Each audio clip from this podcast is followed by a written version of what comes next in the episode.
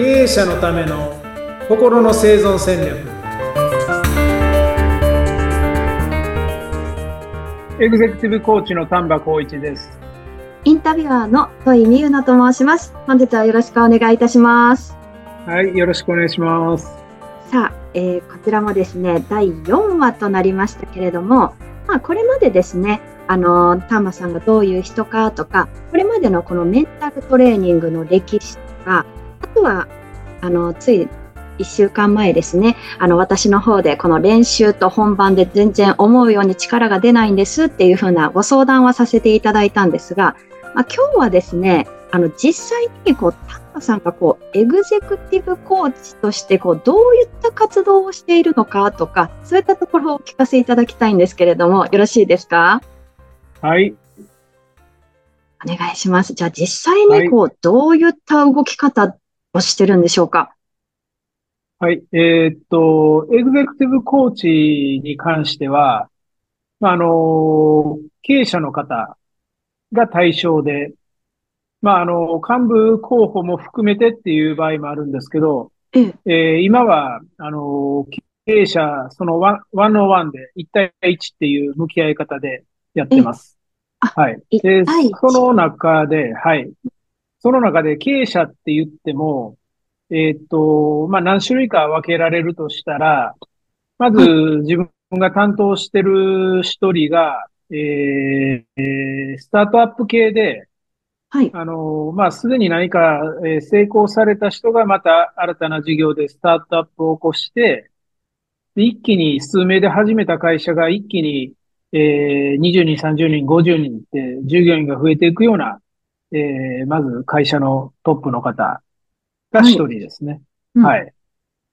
えで、実際に、はい、どういうことをしてるかっていうと、はい。まあ、あの、もう一回、えー会社を起こした時の思いを、えー自分自身、経営者さん自身に、えー問い直すとか、問いかけるとか、はい。まあ、自己認識の探求っていうか、自分探しをもう一回してもらいますね。確認と自分探し。はい。ええ、ええ。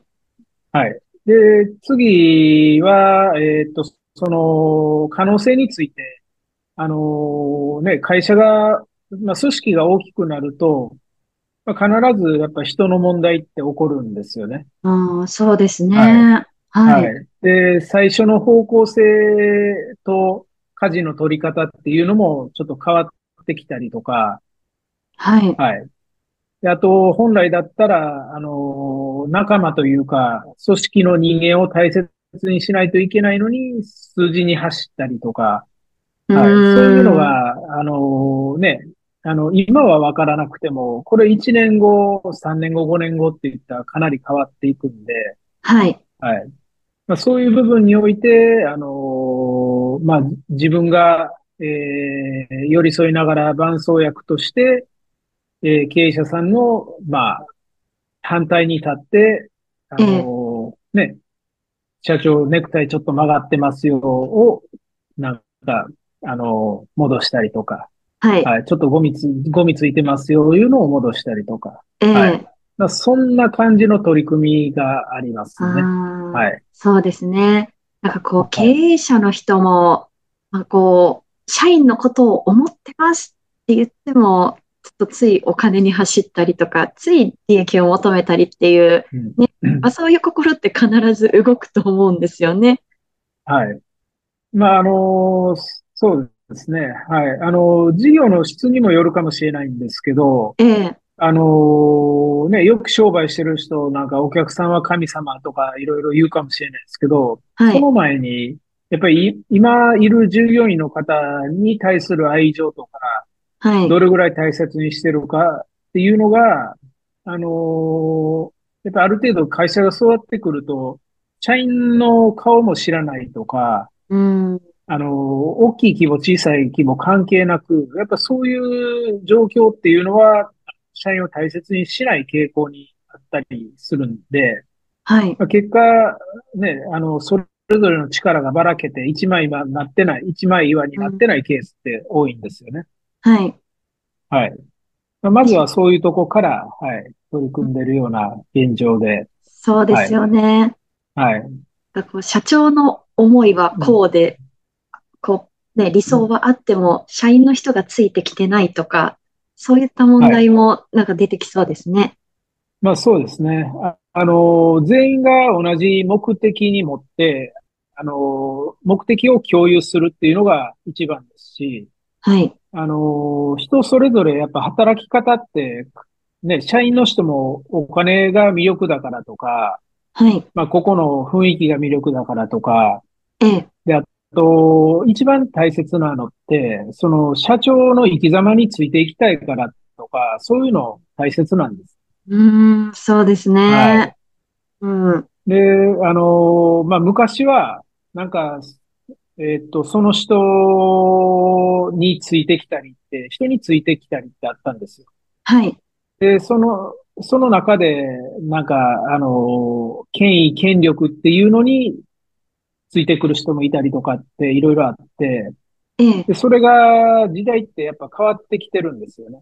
そうですね。はい。うんで、それがだんだん、なんか、あの、暖かさ、ここが暖かい雰囲気があるからって変わってきたんですけど、でも今はまた違って、はい。あの、幸せになれるかどうかを求めてくる人の方が圧倒的に、もうこれから多くなってくるんですよ。ああ。ということは、社長に、この人柄についていくぞっていうよりかは、私が幸せになるかどうかっていうところが、もう軸になってるっていう。えーそうですね。はい。はい。うんと、あと、はいもっと理想なのは、この社長のもとで幸せになりたいっていうのもありますね。ああ、それは素晴らしいですね。はい。はい。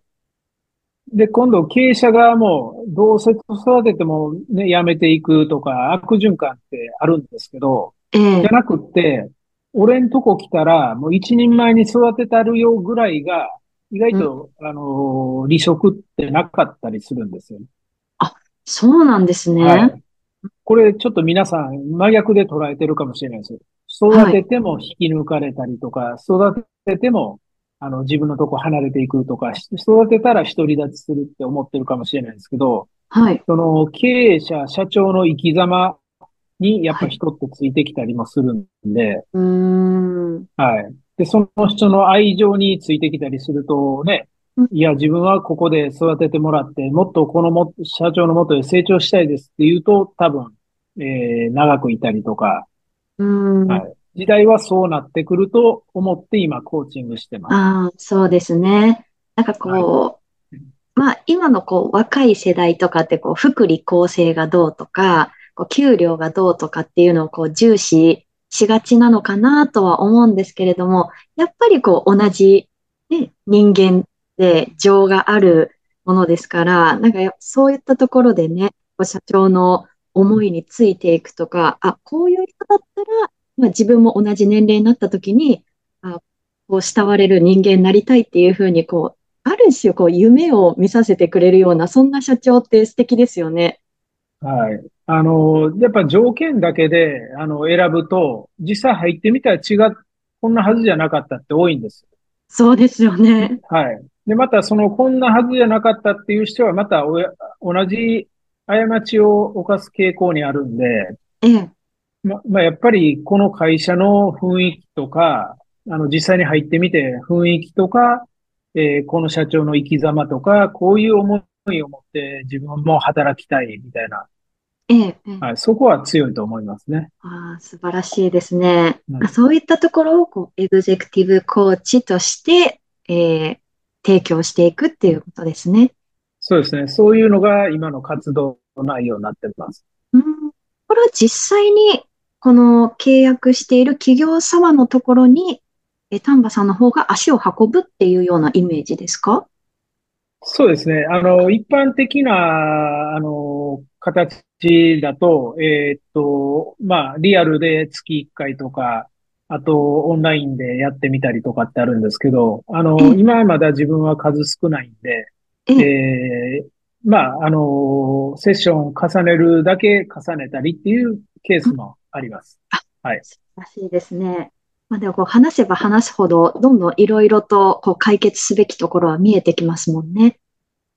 そうですね。はい。うんで、まあ、あの、自分の強みであるゴルフで関われるっていうのが、あの、さらなる魅力かもしれないですね。ゴルフを通じて、まあ、仲良くなりつつも、こう本音が出てくるっていうところはポイントですよね。そうですね。はい。あまたそういうこともおいおい話していきたいと思います。かしこまりました。何か他にこうサービスに関してこう伝えておきたいなっていうところはありますか？